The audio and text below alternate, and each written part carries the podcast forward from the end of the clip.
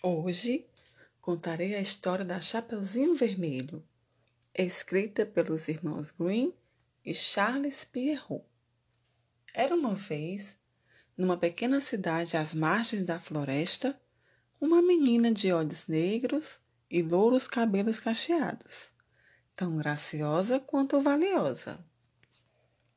Um dia, com um retalho de tecido vermelho, sua mãe costurou para ela uma curta capa com capuz. Ficou uma belezinha, combinando muito bem com os cabelos louros e os olhos negros da menina. Daquele dia em diante, a menina não quis mais saber de vestir outra roupa, senão aquela, e com o tempo os moradores da vila passaram a chamá-la de Chapeuzinho Vermelho. Além da mãe, Chapeuzinho Vermelho não tinha outros parentes, a não ser uma avó bem velhinha que nem conseguia mais sair de casa. Morava numa casinha no interior da mata.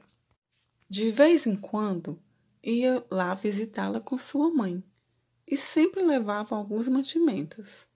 Um dia, a mãe da menina preparou algumas broas das quais a avó gostava muito, mas quando acabou de assar os quitutes, estava tão cansada que não tinha mais ânimo para andar pela floresta e levá-las para a velhinha. Então chamou a filha. Chapeuzinho Vermelho, vá levar estas broinhas para a vovó. Ela gostará muito. Disseram-me que há alguns dias ela não passa bem e, com certeza, não tem vontade de cozinhar. Vou agora mesmo, mamãe. Tome cuidado. Não pare para conversar com ninguém e vá direitinho, sem desviar do caminho certo. Há muitos perigos na floresta. Tomarei cuidado, mamãe, não se preocupe. A mãe arrumou as broas em um cesto e colocou também um pote de geleia e um tablete de manteiga. A vovó gostava de comer as broinhas com manteiga fresquinha e geleia. Chapeuzinho Vermelho pegou o cesto e foi embora. A mata era cerrada e escura. No meio das árvores somente se ouvia o cantar de alguns pássaros e ao longe o ruído dos machados dos lenhadores. A menina ia por uma trilha, colhendo flores, cantando. Pela estrada fora eu vou bem sozinha levar esses doces para a vovozinha. A estrada é longa, o caminho é deserto e o lobo mal passeia aqui por perto. Mas à tardinha, ao sol poente, com a mamãezinha dormirei contente. Quando de repente apareceu-lhe na frente um lobo enorme, de pelo escuro e olhos brilhantes. Olhando para aquela linda menina, o lobo pensou que ela devia ser macia e saborosa. Queria mesmo devorá-la num bocado só, mas não teve coragem, temendo os cortadores de lenha que poderiam ouvir os gritos da vítima. Por isso, decidiu usar de astúcia. Bom dia, linda menina, disse com voz doce. Bom dia, respondeu Chapeuzinho Vermelho. Qual o seu nome? Chapeuzinho Vermelho. Um nome bem certinho para você. Mas diga-me, Chapeuzinho Vermelho, Onde está indo assim tão só? Vou visitar minha avó, que não está muito bem de saúde. Muito bem. E onde mora sua avó? Mais além, no interior da mata. Explique-me melhor, Chapeuzinho Vermelho. Numa casinha com as venezianas verdes, logo 29 após o velho engenho de açúcar. O lobo teve uma ideia e propôs.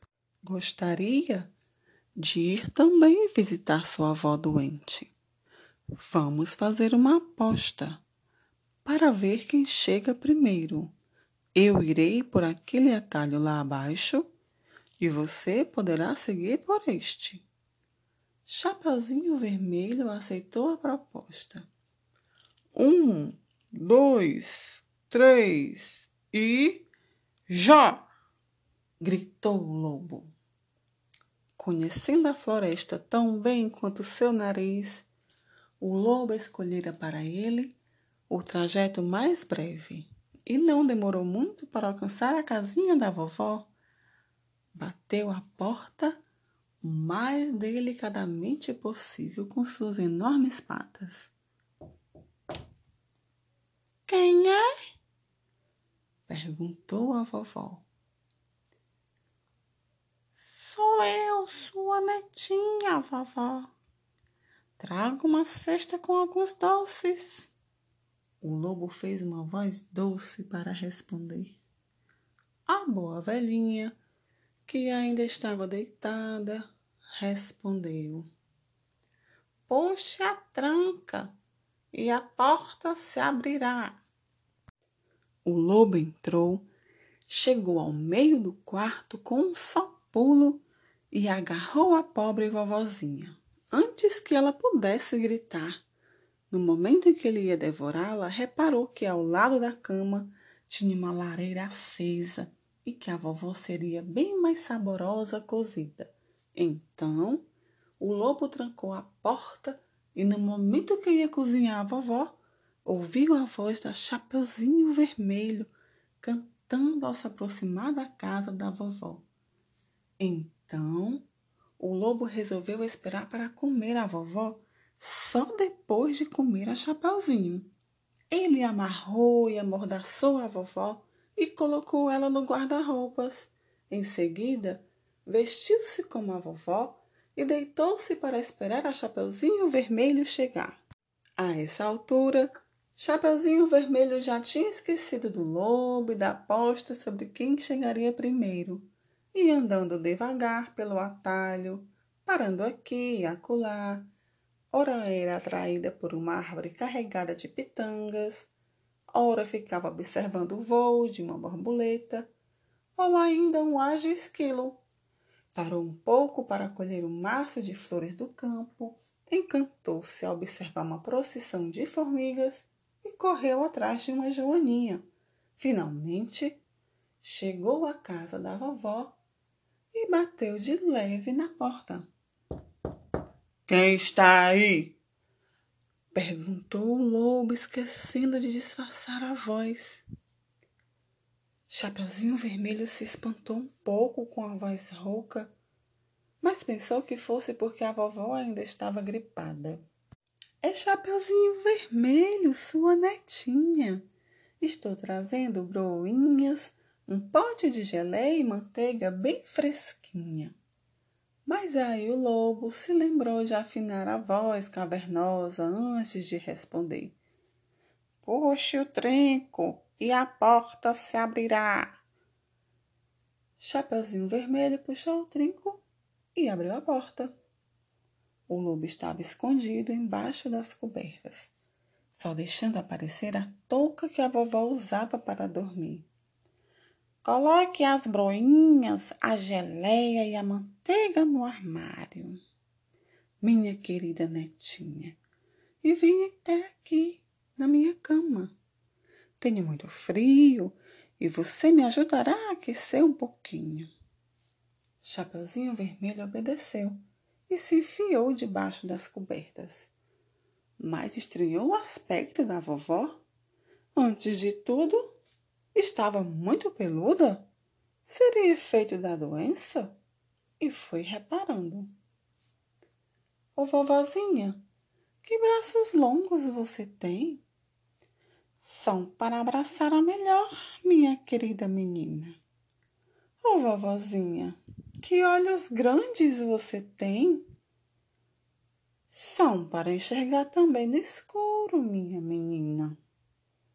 Ô oh, vovozinha, que orelhas compridas você tem? São para ouvir tudo, queridinha. Ô oh, vovozinha, Que boca enorme você tem! É para engolir você melhor.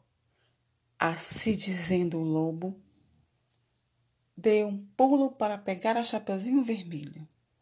Mas ela saltou da cama assustada e saiu correndo pela casa. O lobo correu atrás dela, encurralou ela ao lado da cama e da mesa e ela gritou: Socorro!